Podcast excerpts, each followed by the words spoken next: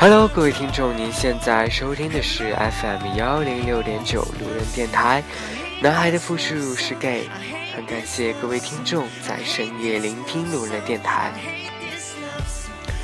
不知不觉又这么一天过去了，不知道今天大家都过得开心吗？其实发现生活越来越久以后，就感觉每天都在日复一日、年复一年的过着同样的生活。生活渐渐失去了一些兴致吧，我觉得。那今天呢，其实路人想跟大家聊一聊，假如你们是一对已经生活在一起并且同居在一起的这样一对同志情侣，你们该如何去打理自己的你们共同的经济财产？那其实一谈到钱这个话题呢，反而就是可能会让大家都觉得是一个很敏感的话题，因为我相信没有人是不需要钱的，每个人活在这个世界上都需要钱。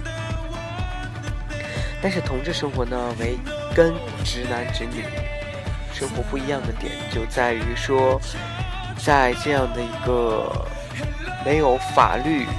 就是没有，也没有什么一些权利义务保护的情况下，当一对同志情侣生活在一起的时候，他们的财产该如何去划分，该如何去使用？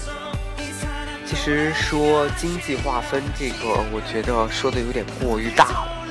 就是只是说，当你跟你 BF 生活在一起的时候，你们两个的财产该怎么样去？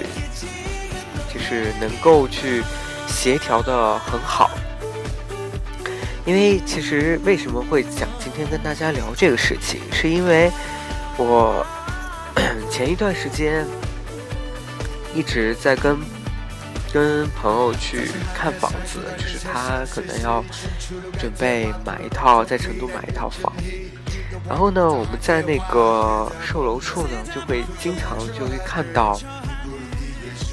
两个男的，然后坐在那里，然后一个置业顾问在这向这两个男生在讲解这个房子大概的一个情况。我当时看到这个情景的时候，我就觉得，我就觉得说，哇塞，这两个人好幸福啊！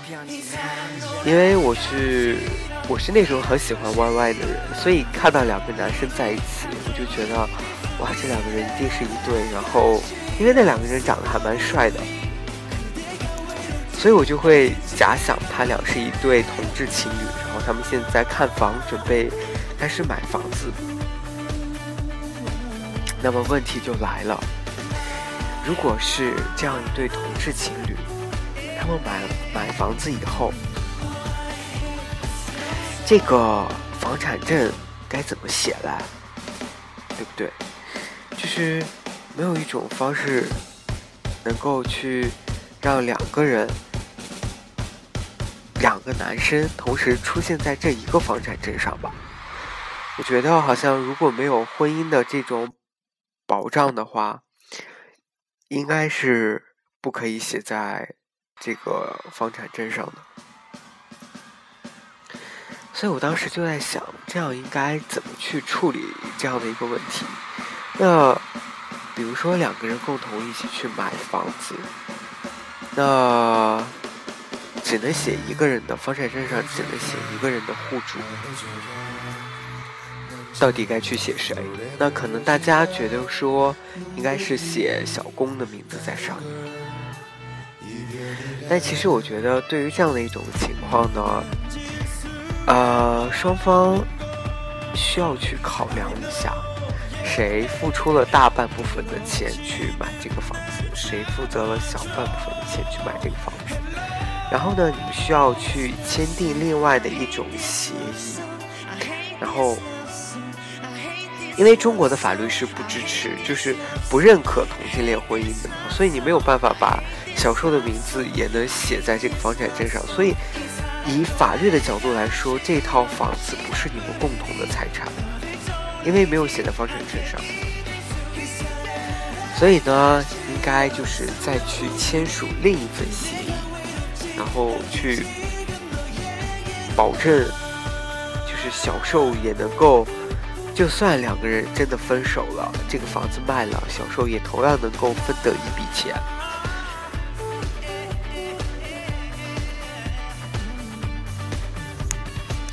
这个呢，只是我当时在看房子的时候，然后看到这对情侣，假想他们的情侣，然后想到的事情。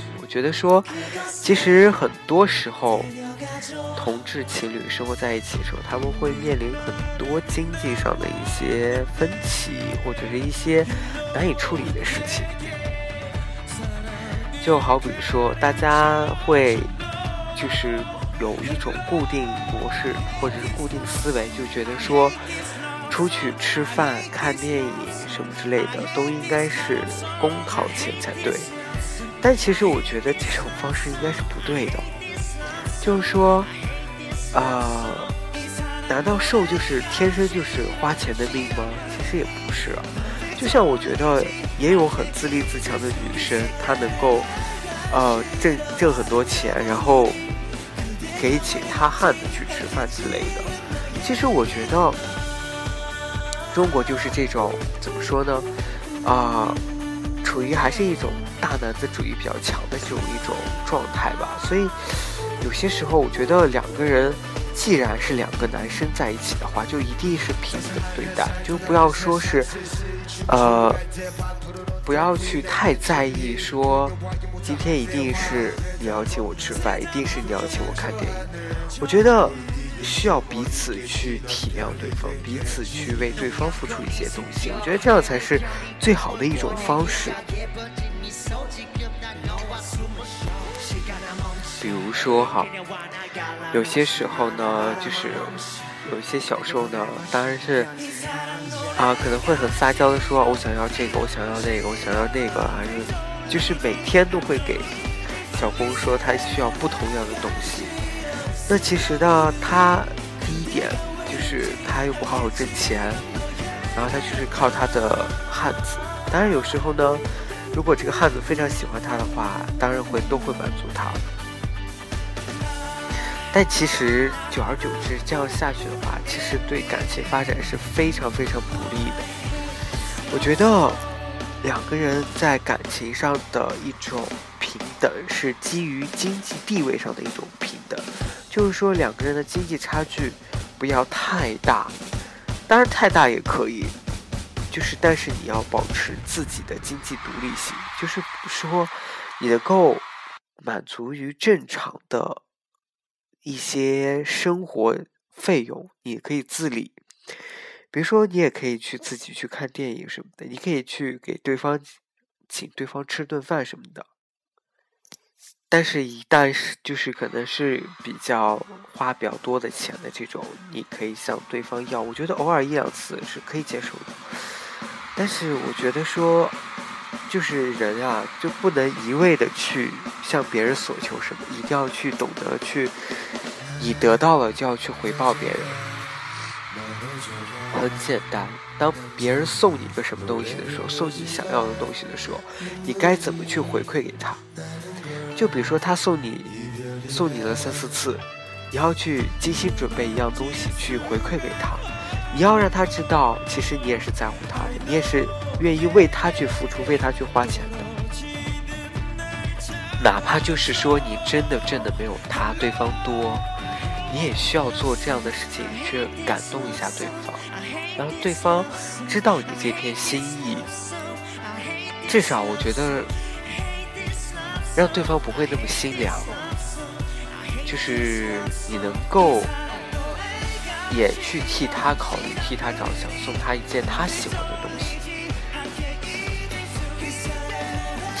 那其次的，我会觉得说，我有见过这样的情侣，就是说，小时候呢，会要求小工把他每个月的工资呢，都要求被这个小受保管，然后由小受来决定这个小工的开支。其实我觉得这个是没有必要的，就是同志的感情生活，我觉得不应该像，不应该像，呃。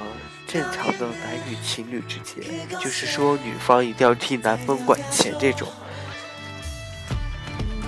我会觉得说彼此都可以经济独立就好，我不需要太多的干涉你的资金状况，你也不需要干涉太多我的资金状况。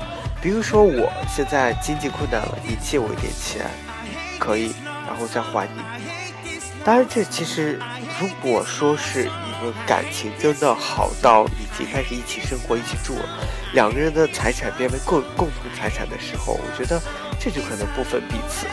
但是在还没有到这样确定这种关系，或者是到这种地步的情况下，其实我觉得还是没有必要说，就是一定要去掌握别人的经济大权这种。而且我会这样觉得。